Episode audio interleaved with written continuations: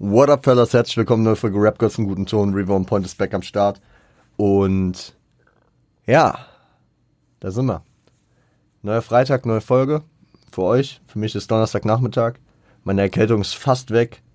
Äh, war, war wirklich die perfekte Woche, um diese Erkältung zu kriegen. Äh, wer es noch nicht mitbekommen hat, ich bin ja, seit Ende letzter Woche auch auf YouTube am Start. Wer sich für, für Sportcontent interessiert, kann da gerne vorbeischauen. Äh, Link findet ihr in der Videobeschreibung in meinem Linktree.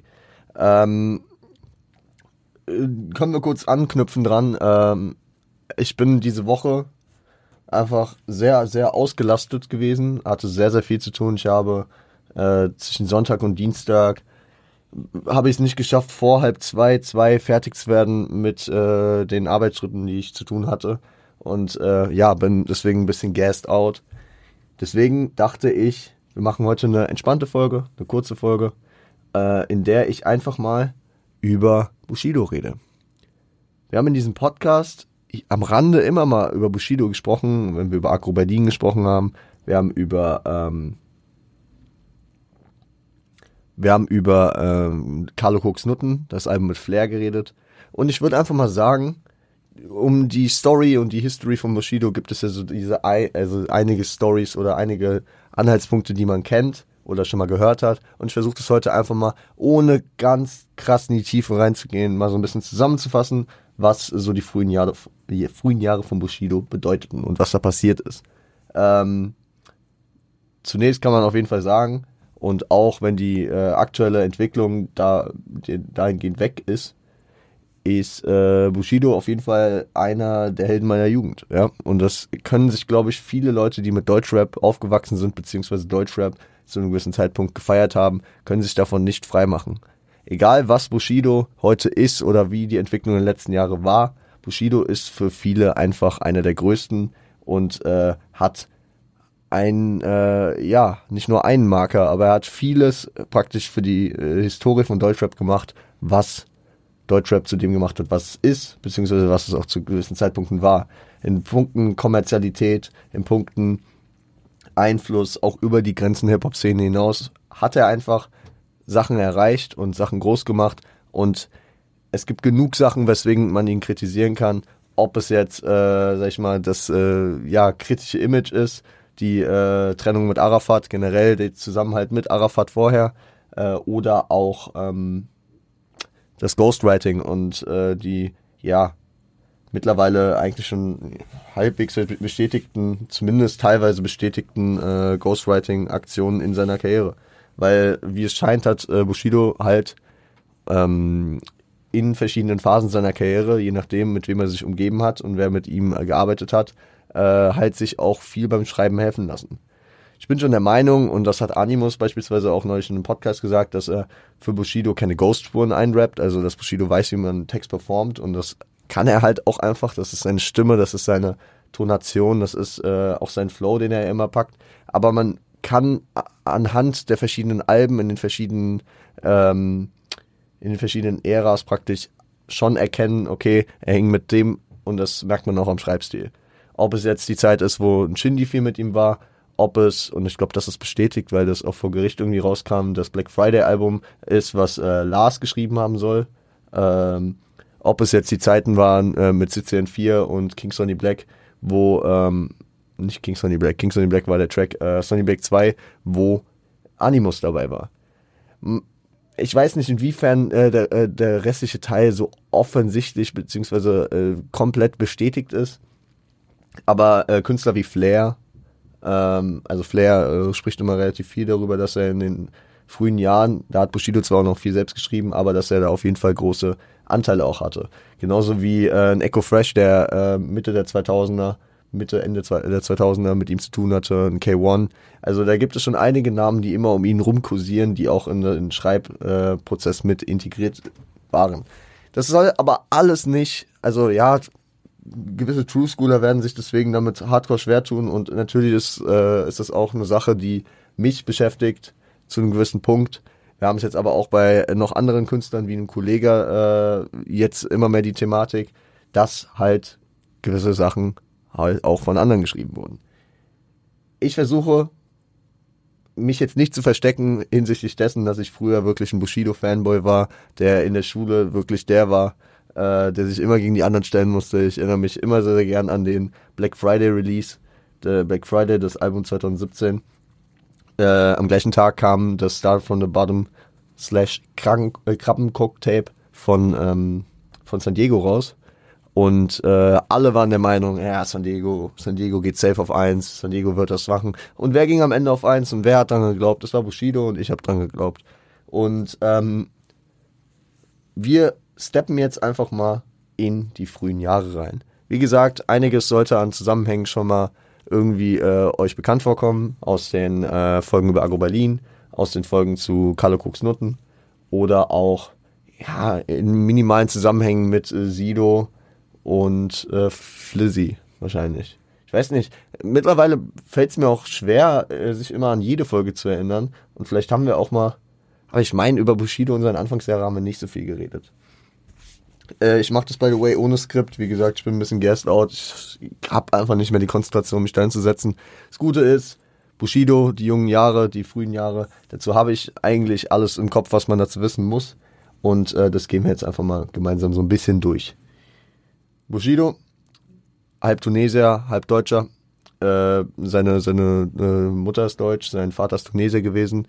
Hat äh, die Familie verlassen, als er drei war. Ja?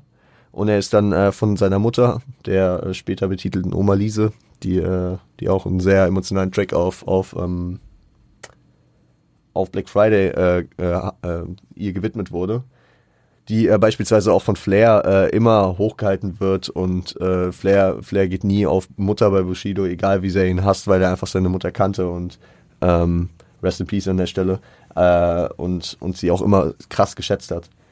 Und genau, Bushido wuchs also in Berlin auf, in Tempelhof mit seiner Mutter, mit seiner alleinerziehenden Mutter und einem Halbbruder und äh, ja, hatte, hatte sag ich mal, nach eigenen Aussagen, nach dem, was er immer erzählt. Ich habe damals auch das Buch gelesen. Man kann es mittlerweile auch so ein bisschen, man muss es, man muss es alles so äh, unter Vorbehalt kann man darüber nur reden. Ne? Man weiß nicht, was am Ende wirklich war. Manche Sachen sind von anderen bestätigt.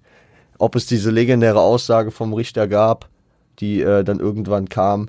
Ähm, Im Buch, im Buch ging es, glaube ich, darauf zu, äh, zurück, dass Bushido mit seinem Kollegen Vader ähm, an der Bushaltestelle getaggt hat und beziehungsweise Vader hat getaggt und als sie in den Bus eingestiegen sind, äh, wurden sie dann von den Bullenhops genommen, hatten im äh, hatten Drogen, ich glaube, ich glaube entweder Koks oder äh, Weed in einem Rucksack, den sie noch vers äh, versucht haben loszuwerden, hat aber nicht funktioniert und äh, ich glaube, in dem Zusammenhang ging es dann vor Gericht, wo dann nach Bushidos Aussage die magische Frage kam, äh, Knast oder Maler und Lackierer.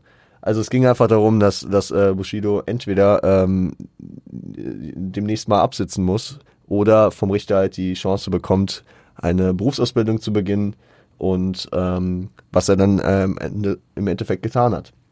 Hat er auch im Buch ein bisschen drüber gesprochen.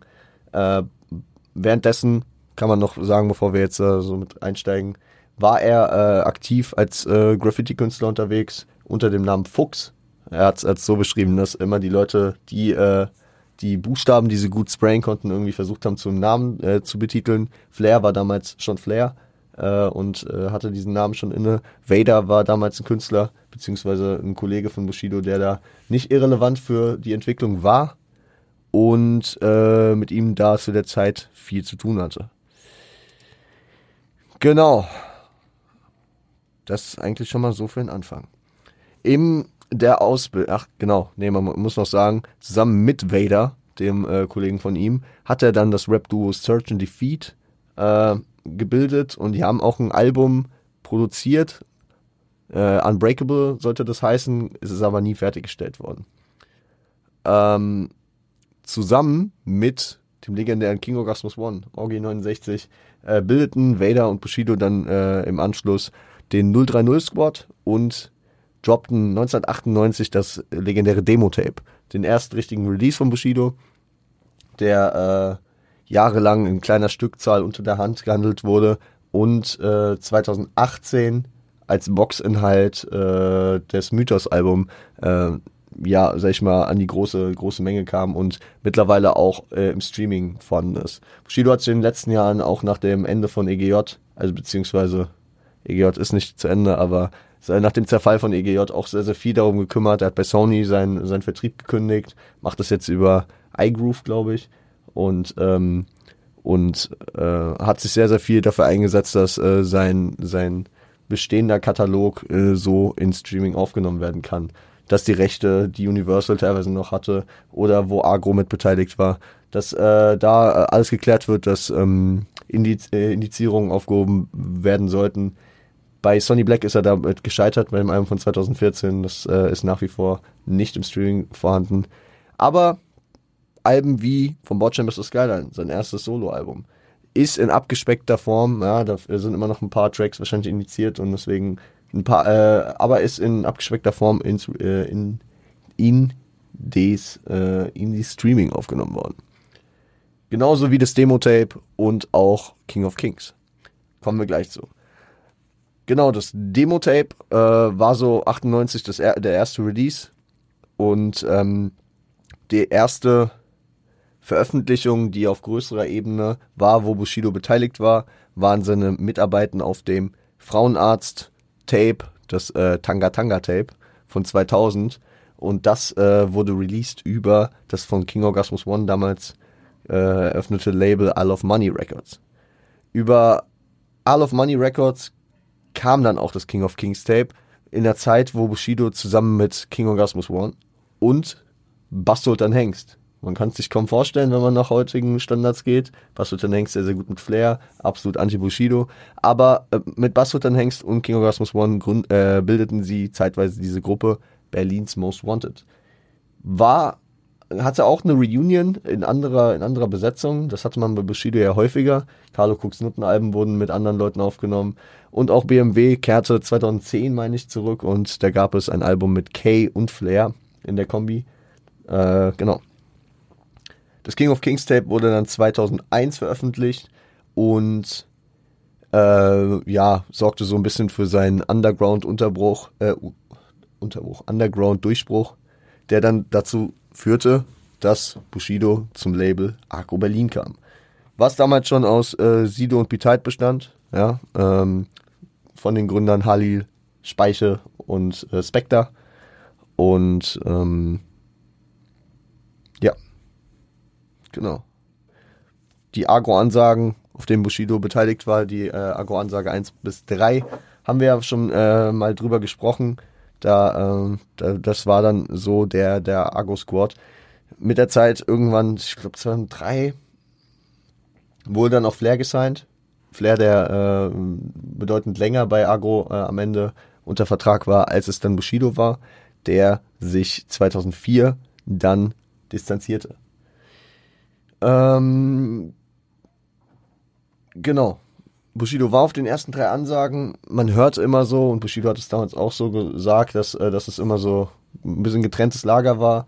Er und Flair sind äh, ihren Weg gegangen und waren mit dem Label und auch äh, Sido und Be-Tight waren mit dem Label. Es war halt irgendwie so ein bisschen das Battle, wer ist der Flagship-Artist des äh, Labels. Bushido kam mit großen Vorschusslorbeeren, mit, mit großem äh, Ansehen in der Untergrundszene damals und Sido war halt äh, auch nicht äh, ein unbeschriebenes Blatt. Kam vom Bunker, kam, äh, war aus Sektezeiten bekannt äh, mit Ramen Simon und Vokalmatador und Be-Tight und dann äh, halt auch mit Royal TS, also nur noch mit Blütheit. Und später werden sie sich dann so genannt haben mit AIDS, alles ist die Sekte. Ähm, da kamen, da, da, da trafen zwei Ströme aufeinander und ich finde es ganz interessant, wenn man diese jungen Berliner Rap-Zeiten äh, sich anschaut. Da gab es den Royal Bunker, Steiger, ne? Markus Steiger, der diese Untergrundkneipe hatte, wo man, wo man, äh, wo, wo äh, Hip-Hop praktisch auch aufgekeimt ist, mit äh, Leuten wie Savage, ja. Und dann äh, gab es äh, das aufstrebende Agro Berlin, was halt auch outgoing nach vorne war und äh, Fax auf nichts gegeben hat. Ja. Ähm, ich glaube, das, ja, ja, das sprechen wir noch kurz drüber, auch wenn wir das Album schon besprochen haben. 2002 kam dann Carlo Cooks Nutten, das Collabo-Album von Bushido und Flair eine Reihe, die äh, Deutschrap geprägt hat wie nichts anderes gefühlt, also schon einen hohen Stellenwert hat. Cordon Sport Massenmord, Badewiese, Dein Leben, äh, Yo, Peaceman. Da, da, da waren viele Klassiker drauf. Generell dieser, dieser Carlo Cooks Noten Vibe, der aufgebaut wurde, Sonny Bounce den Beat, ähm, diese MPC-Beats, die äh, für die Bushido damals halt schon, ja, sich echt was aufgebaut hat. Also Sido hat in seinem äh, Distrack damals gesagt, dass Bushido einfach nur der Typ war, der sie aufgenommen hat und produziert hat, weil er eine MPC sich gekauft hatte. Ähm, aber es ist vor allem diese Produktion, für die Bushido ja bis heute bekannt ist. Diese Streicher-Samples, diese MPC-Beats, die einfach ähm, ja Nostalgiker beziehungsweise halt auch Fans dieser äh, dieser dieser Instrumental-Zeit bis heute einfach begeistern können. Also da sind bis heute immer noch Beats dabei, wo ich mir denke, oh, smooth. Und wenn ich wenn ich zurückdenke, wie in Samra, äh, als er noch bei EGJ war, als die Tracks Rohdiamant, Roadrunner, Catalea kamen, da, das, das war einfach so smooth und äh, manchmal wünsche ich mir, dass äh, diese Bushido-Beats weiter äh, existieren und ähm, es nicht mit seiner Legacy, äh, sag ich mal, an äh, Credibility verliert. Ähm, King of Kings wurde letzten Endes als Tape ähm, indiziert auch und kam dann äh, später nochmal in einer, in einer abgeschwächten Version zurück. King of Kings findet man mittlerweile auch auf äh, Spotify, kann man sich anhören. Ich kann gleich noch was zu den Alben sagen, beziehungsweise zum Demo-Tape und zu King of Kings. Auch wenn ich der größte Bushido-Fan war, das ist soundtechnisch noch so rough und so anders. Es, ich kann es mir nie geben. Also äh, auch wenn also zuzüglich dessen, dass da echt teilweise harte, fragwürdige Lyrics drauf sind, die einfach provokant sein sollten, die Aufmerksamkeit äh, äh, bringen sollten, ich, ich kann es mir soundtechnisch nicht geben. Also es, soundtechnisch fängt es langsam bei mir Carlo Cooks Nutten an, weil da einfach Classics drauf sind, auch wenn ich das auch nicht zu 100% immer alles feier und äh, es auch wirklich Situationen geben muss. Ähm, ebenso wie bei seinem Debütalbum, seinem Solo-Debüt, was erst 2003 über Agro Berlin dann erschien, nämlich das legendäre vom Bordstein bis zur Skyline. Gemein wie 10. Elektrofaust. Hieß der Elektrofaust? Ich meine schon, oder? Wir gucken. Dadurch, dass es halt so lange äh, initiiert war, muss ich halt auch sagen, dass ich es erst relativ spät gehört habe. Nee, das ist von der Skyline zum Bordstein zurück vom Bordschirm ist das geil, da haben wir es doch. Äh, genau, Elektrofaust. Bei Nacht. Eine Kugel reicht. Renn, gemein wie 10. Tempelhof Rock. Also da, da, waren, da waren schon krasses am Pussy, war auch drauf. Also ähm, in abgeschwächter Form findet man mittlerweile auch das im Streaming. Äh, kann ich mir auch vorstellen, mal eine Folge drüber zu machen, mich nochmal genauer damit auseinanderzusetzen, weil wie gesagt, ich habe vor allem dadurch, dass ich durch Streaming äh, meiste Zeit Musik gehört habe, ab einer gewissen Zeit, diese Alben nicht so viel gehört. Besonders weil sie halt auch noch einen Style haben, der sich dann äh, nach Bushidos EGJ-Abgang 2004 so ein bisschen geändert hat. Mit äh, Elektro Ghetto und Staatsfeind Nummer 1 kamen dann weitere Alben, die einen anderen Sound gefahren sind. Bushido langsam, ja, so ein bisschen poppiger, ein bisschen, ein bisschen, bisschen melodischer teilweise auch. Also wenn ich an so Beats denke wie ähm, Nie wieder, dann, äh, dann hat es äh, nicht mehr so diesen düsteren Style, aber äh, auch einen angenehmen Swag. Oder ein Endgegner. Also ähm, da, da, da hat sich noch eine Menge geändert. Zu, der, zu dem Weggang von Agro muss man natürlich auch was sagen. Ähm, Bushido wollte damals aus dem Agro Berlin Vertrag raus. Sie hatten aber noch äh, einen Vertrag über drei Alben, meine ich, und wollten äh, die ganzen Rechte an dem Ganzen haben und äh, hat irgendwie so einen Musikanwalt kennengelernt, der ihm aber auch gesagt hat, Bro, da kommst du nicht raus, keine Chance. Letzten Endes, und da trifft äh, Bushido auf Arafat, ähm, hat er sich anscheinend ins Katzbach-Café begeben und Arafat um Hilfe gebeten, woraufhin Arafat das unter welchen Bedingungen auch immer geklärt hat. Ja, also äh, das wird im Buch auch beschrieben. Da soll Arafat ähm, in, in die Agro-Headquarters gegangen sein, ähm, wo, glaube ich, nur zwei von drei anzutreffen waren.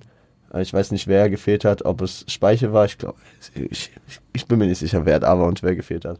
Aber äh, Arafat hat den Laden ein bisschen aufgemischt und äh, am Ende gingen sie mit der Unterschrift raus von allen drei Labelbesitzern, dass Bushido fein raus ist aus dem Ding.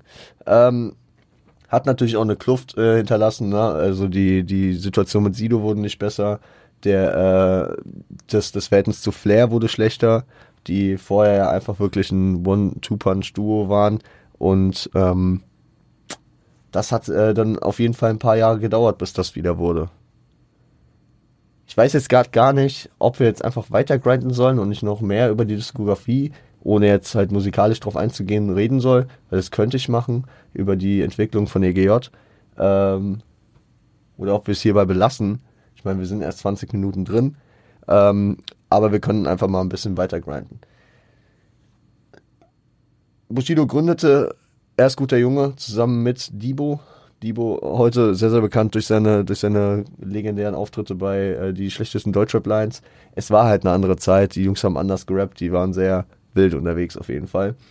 Und ähm, mit der Zeit, ich habe es eben schon angesprochen, Elektro Ghetto 2004, Startzeit Nummer 1 2005, 2006 ging Bushido Platin. Das muss man sich halt geben. Platin damals, ohne Streaming, ohne nix. Der Mann hat äh, für, vom, von der Skyline zum Bordstein zurück Platin-Status erreicht. Das oberste vom oberen, kommerziell krassen Peak gehabt. Zu der Zeit war Echo, Echo äh, gut mit Bushido, war, war am Start. Man hatte, man hatte ähm, so Sachen wie Sonnenbank Flavor waren da drauf. Äh, der Universal Soldier, die äh, Goldrapper. Hieß es Goldrapper? Ich meine schon. Ich bin zweimal Gold gegangen zweimal Gold gegangen, obwohl ich es nur einmal wollte, Mann. Legendär. Und ich glaube, also von der Skyline zum Botchen zurück, auch wenn es nicht für mich das prägendste Album ist, ist es wahrscheinlich eines, also ist auf jeden Fall Top 3 bei mir von äh, Bushidos Diskografie. Und äh, da sind einfach so viele geile Tracks drauf, die, wenn man sich die heute lyrisch vor allem anschaut, natürlich teilweise echt gar keinen Sinn ergeben, beziehungsweise halt hard wack sind.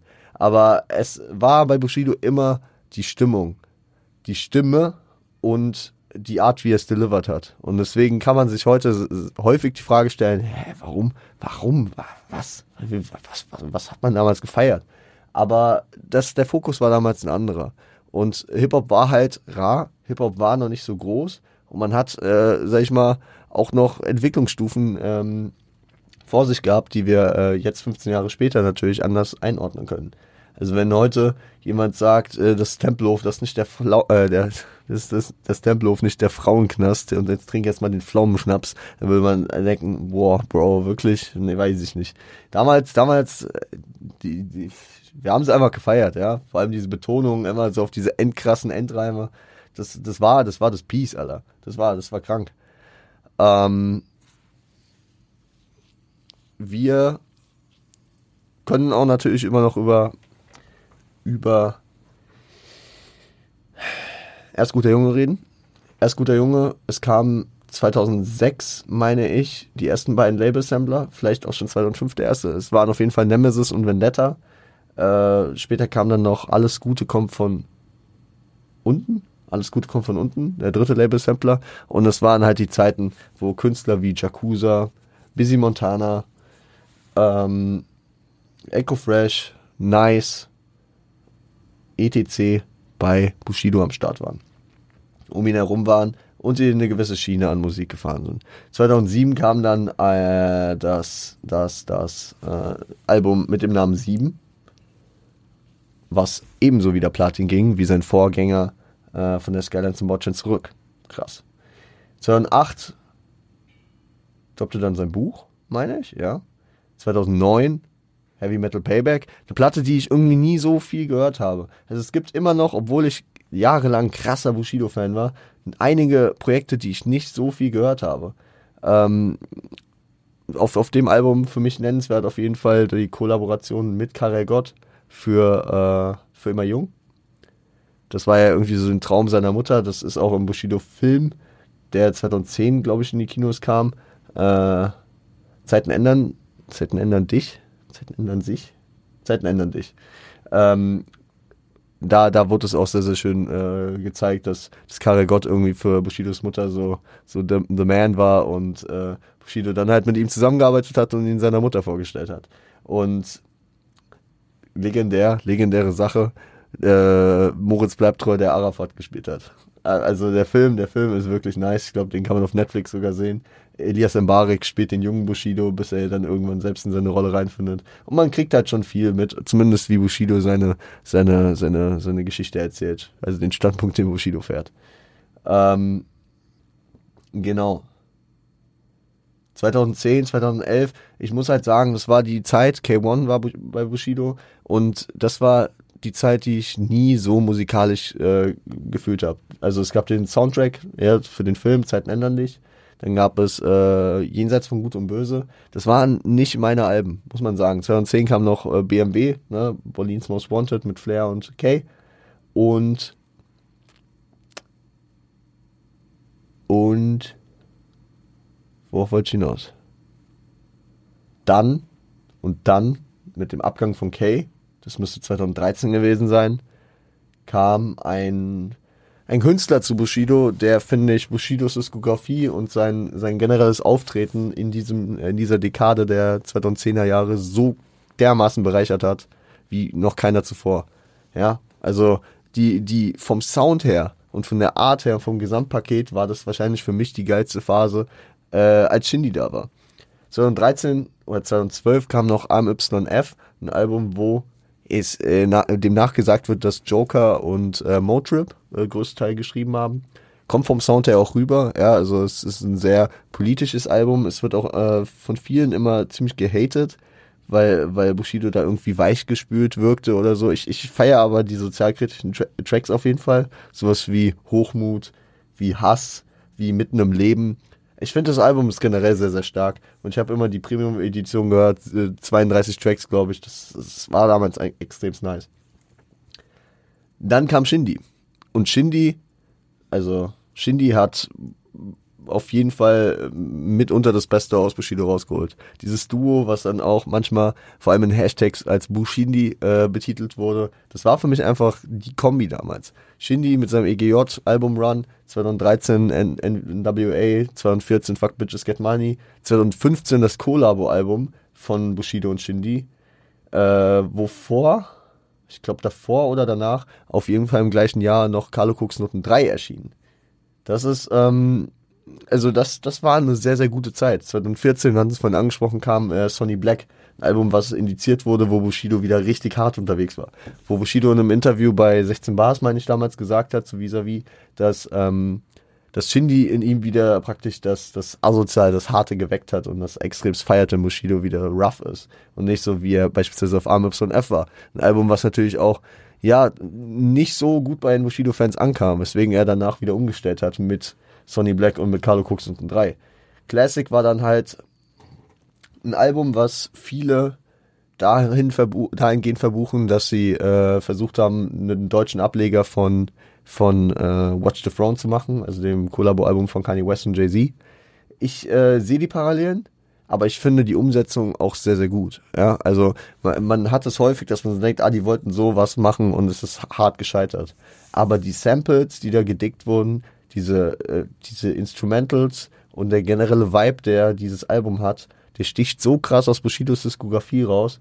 Der sticht auch so krass aus Shindys Diskografie raus, aber es ist einfach ein Legendenalbum und ich liebe dieses Album. Wir müssen da im Podcast auch mal drüber sprechen. Ich äh, habe es jetzt in den letzten Wochen immer mal wieder gedacht, aber äh, die äh, letzte Shindy-Folge ist gar nicht so lange her, vor allem die äh, Fuck Bitches Get Money-Folge, deswegen denke ich, heben wir uns das für irgendwann auf. Ja, reden wir aber safe noch drüber. Äh, ja, 2017 kam dann noch äh, Black Friday von mir angesprochen, das letzte Release in Zusammenarbeit mit Arafat äh, und vor dem äh, Auseinanderfallen des Labels. Bis auf Samra sind damals alle Künstler gegangen. Gerade, äh, also nachdem die kurz vorher wirklich aufgestockt hatten, neben Ali Boumaier und Shindy, äh, zu dem Zeitpunkt dann noch AK außer Kontrolle, Mono 3.0 und Last Unlimited am Start waren und Samra, ähm, sind alle Künstler gegangen, bis auf Samra. Samra ist am Bushidos Seite geblieben, vor allem für Shindy hat es mich halt echt, äh, ja, ich fand es sehr, sehr schade. Also Shindy zu dem Zeitpunkt schon mein Lieblingsrapper und ähm, vor allem in Kombi mit Bushido halt endkrass gewesen äh, und deswegen habe ich das extremst bedauert, ja.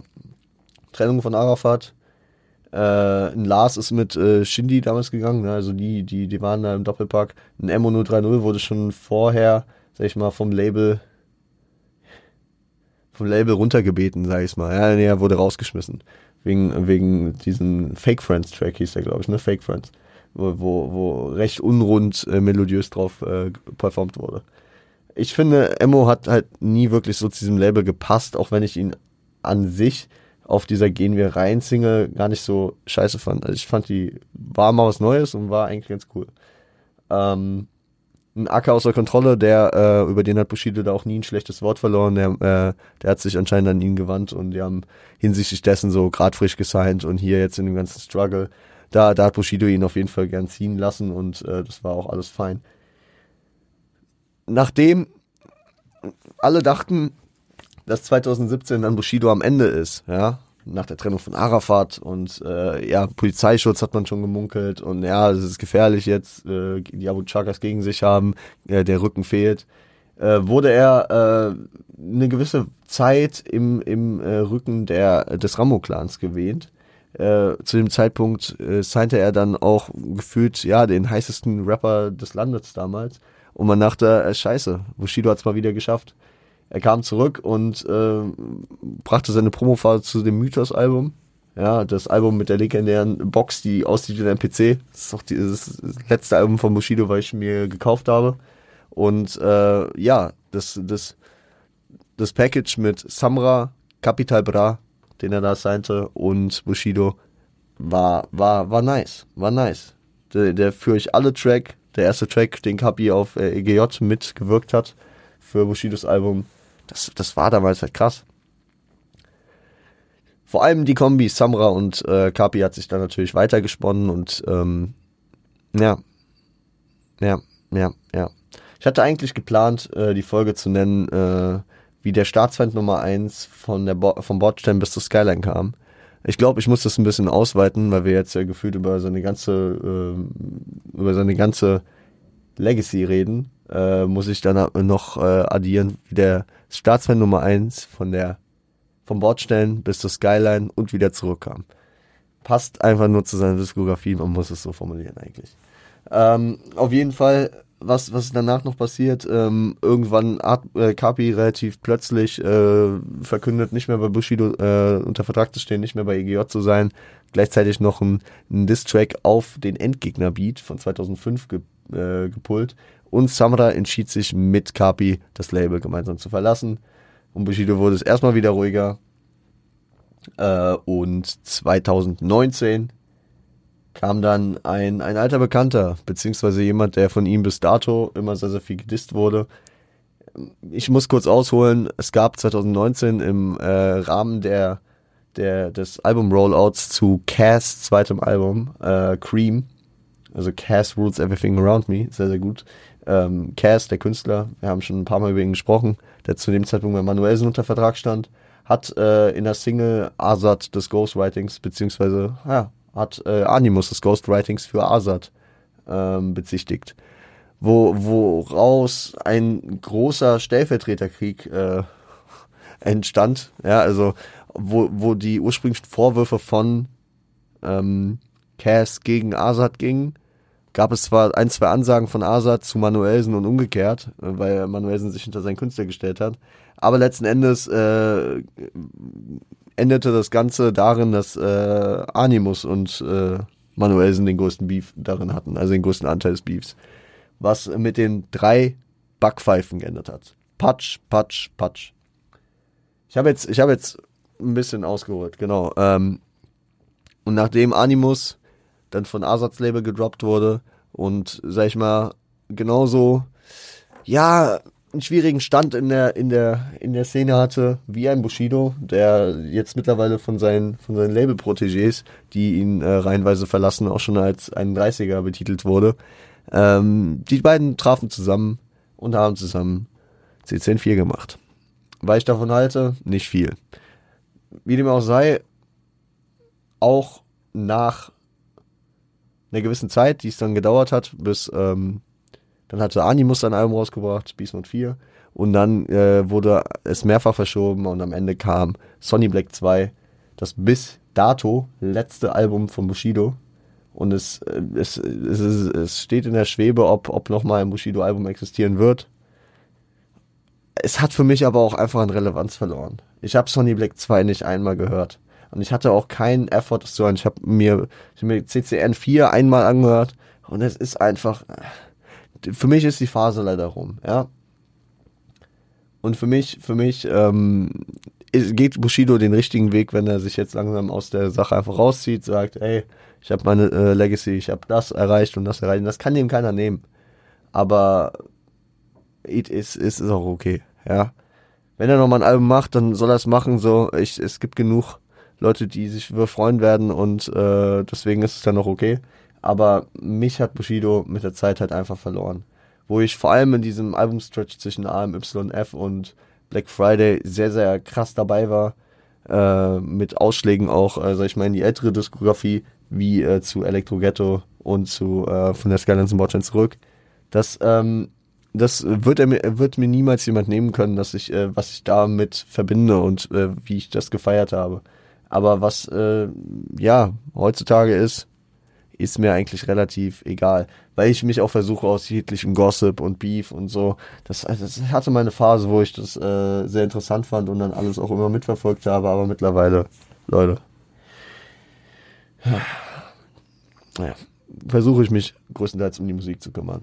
Ich habe jetzt äh, die ein oder andere Beef-Story noch äh, außen vor gelassen. Wir können das nochmal kurz aufarbeiten, zumindest ein paar Sachen.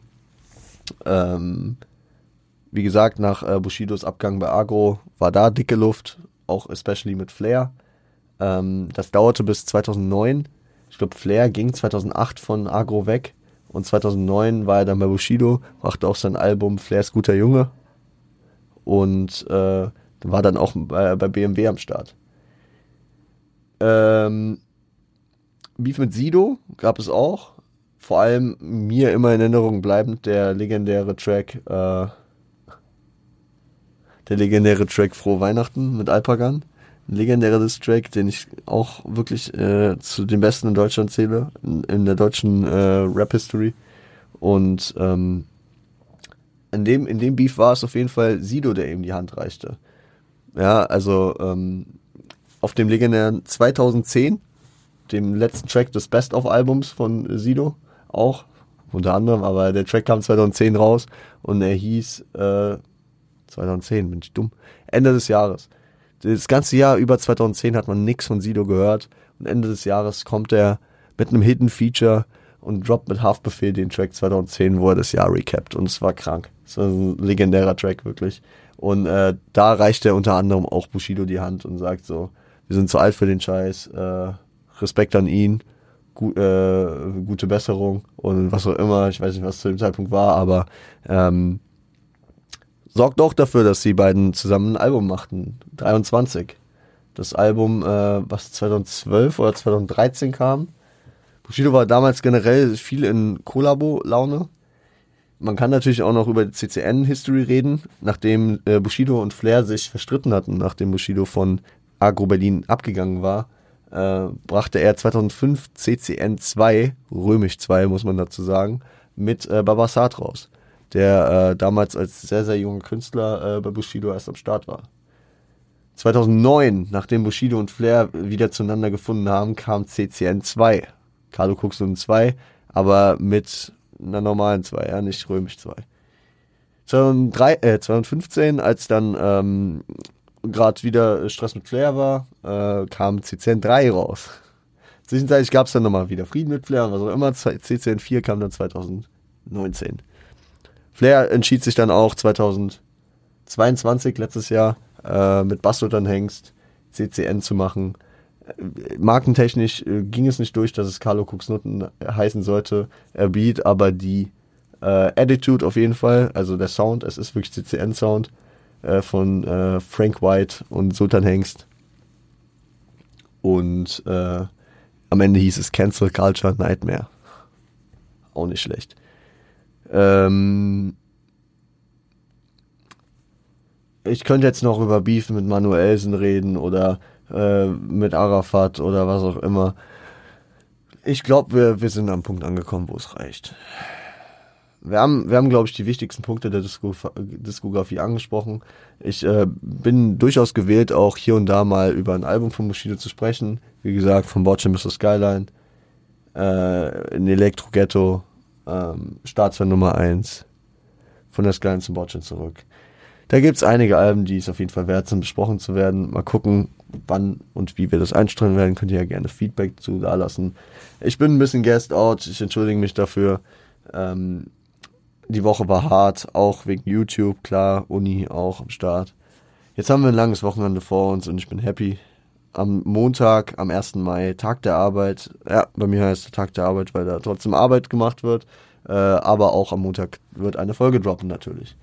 Es wird ein Do You Remember, denke ich, ne? Also wir haben jetzt den letzten Freitag äh, heute für euch, für mich morgen. Und dann checke ich übers Wochenende die Releases ab und werde darüber eine Folge machen. Vor allem das angepriesene Kolja Goldstein Album, was genau an dem Tag kam, als ich drüber gesprochen habe und ich habe den Release-Date nicht gefunden. Pardon Me, äh, das, das werde ich mir noch geben. Und äh, das ein oder andere, auch aus dem Ami-Rap-Kontext, werden wir drüber sprechen wieder ich würde sagen, ich bin happy, meine Stimme hält einfach mal wieder gut durch. Ich habe jetzt nicht Probleme mit Husten oder Niesen gehabt die letzten Stunden und jetzt vor allem auch über die Aufnahmezeit.